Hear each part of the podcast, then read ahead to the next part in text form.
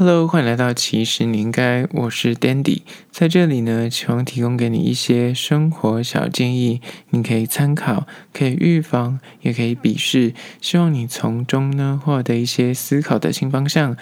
今天要聊聊，其实你应该了解六个人生箴言，帮你找回平静的心。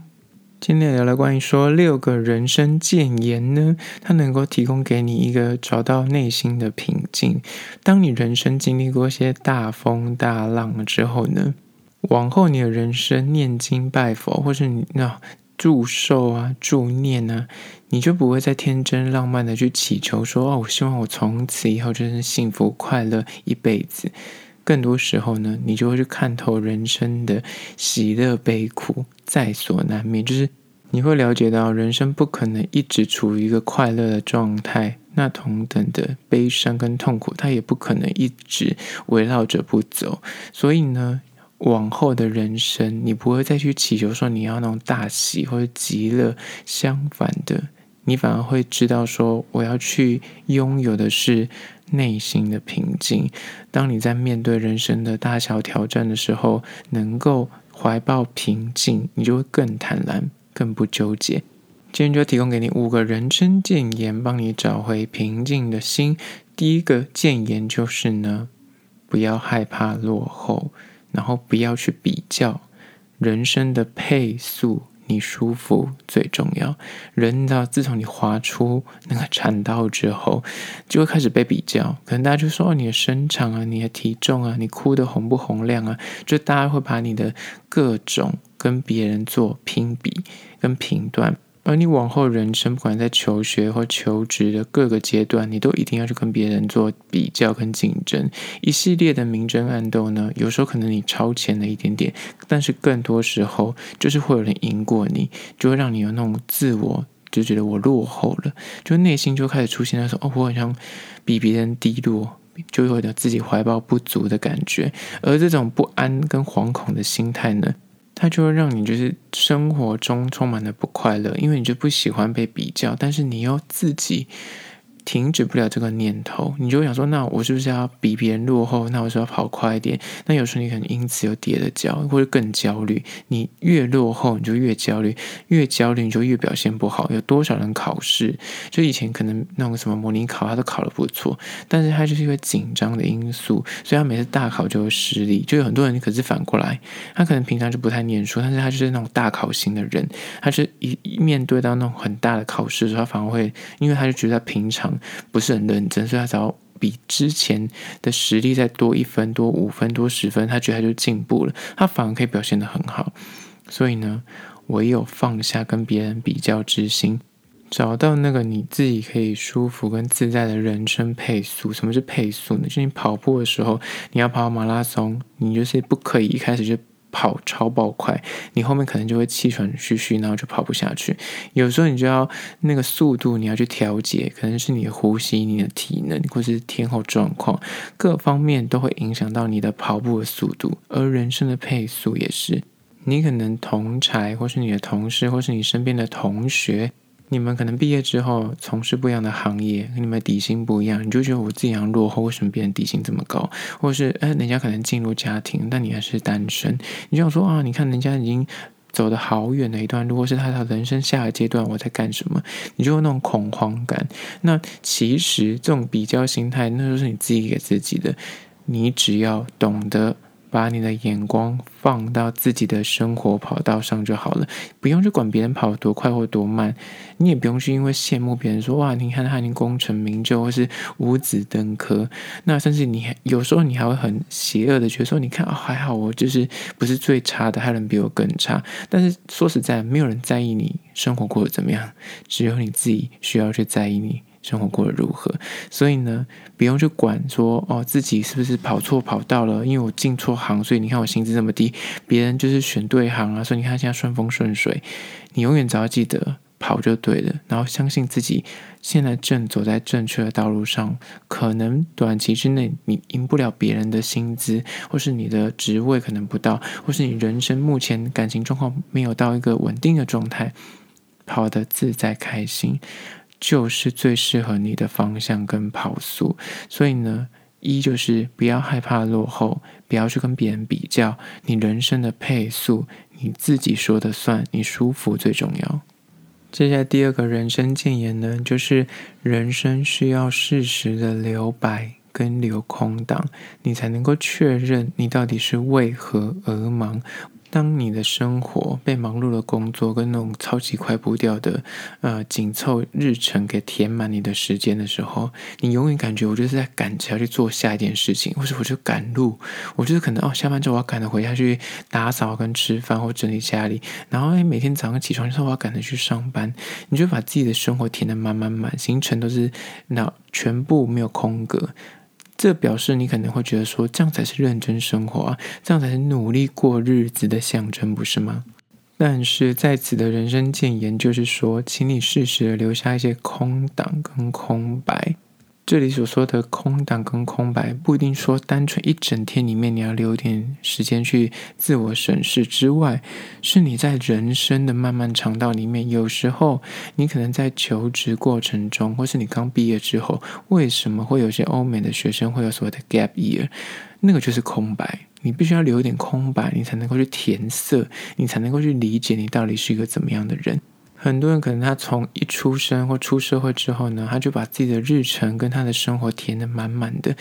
那反而会让他少了机会真的放空，去理解一下，问自己：我现在做的事情是我真心喜欢的吗？还是这个社会？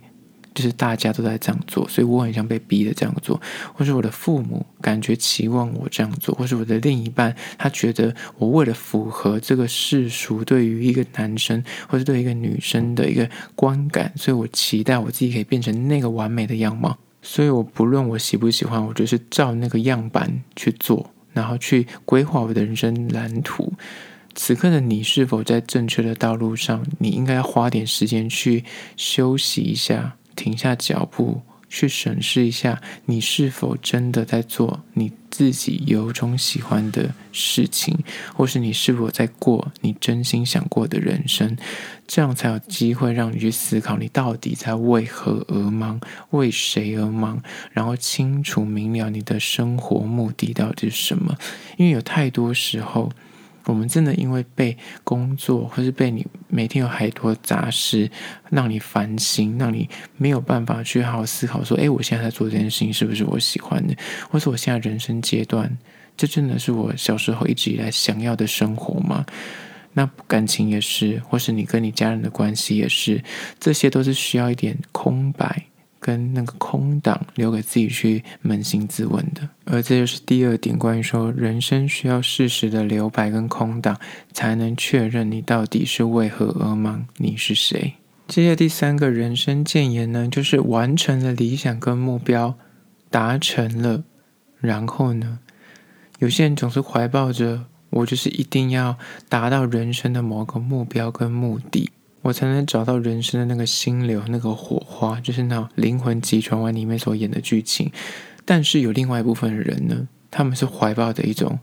不敢成功的恐惧，因为他们倘若认为说，我若意外达成了理想跟我的梦想，我很像人生就会顿失了重心跟方向，就像《灵魂急转弯》里面一样。主角终于完成了他一直以来想要有爵士音乐的演奏的梦想。他成功的完成了那一个演奏之后呢，他突然觉得心怎么空空的？因为你已经完成了某个你人生一直以来觉得说我要达成的目的。那当你真的完成了这个目标之后，你就会想说：诶，然后呢？我人生想就诶。到了这个坎咱们，已经完成了我想做，那接下来我还有什么事要做吗？你就会突然就有这种莫名其妙的慌感，那个慌是来自于你就是我不知道我要在做什么事情。那另外一种人，就刚刚所说的，他就会因为他不想要这种感觉。而当他每次要接近成功，或是要完成一件事情的时候呢，他就会下意识的放掉机会，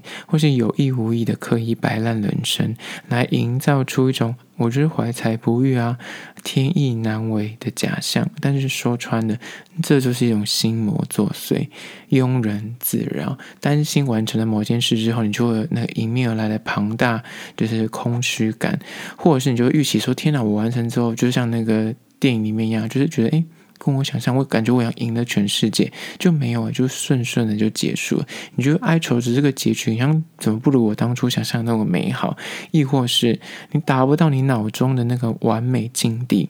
很多完美主义者也会这种心态，就是他知道我可以做得到这件事情，就是很多。非第一志愿不念的学生，或是以前可能国高中你有听过那种，就是他一定要念建中，或者他一定要念北一女，不然他就是重考。